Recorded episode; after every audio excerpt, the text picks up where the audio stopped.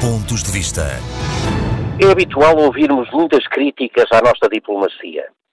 Uh, os consulados, o seu funcionamento, o funcionamento das embaixadas, a miúdo são alvo de análises muito críticas e há muita gente mesmo que se queixa profundamente do seu funcionamento. Eu próprio, por vezes, o faço, não, não deixo de mencionar esse facto. Uh, porém, uh, vale a pena também referir aquilo que funciona bem porque a verdade é que a nossa rede consular é uma rede de grande dimensão, considerando o país que somos, e tem aspectos, por vezes, que vale a pena serem realçados. Saliento hoje dois.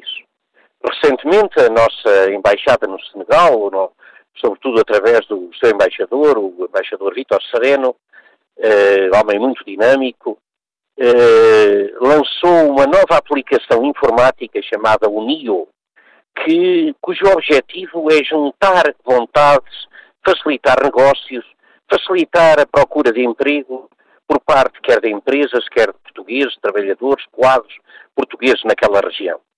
É uma iniciativa importante, foi uma iniciativa muito importante e é, tendo em consideração que o Senegal fica numa zona de forte influência portuguesa em que as oportunidades de negócios vão abundando.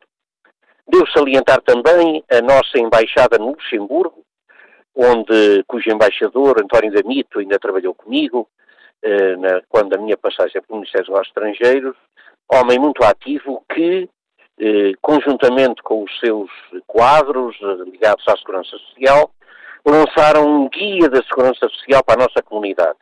Um guia muito interessante, onde as pessoas podem informar acerca de questões relacionadas com pagamentos de pensões, pedidos de pensões, eh, documentação diversa na, na, na, respectiva área da segurança social e a articulação entre os dois sistemas, o português e o luxemburguês. Trata-se assim de duas iniciativas que demonstram que por vezes a nossa rede, a rede diplomática, a rede consular funciona com eficácia ou pelo menos é capaz de cumprir a sua missão.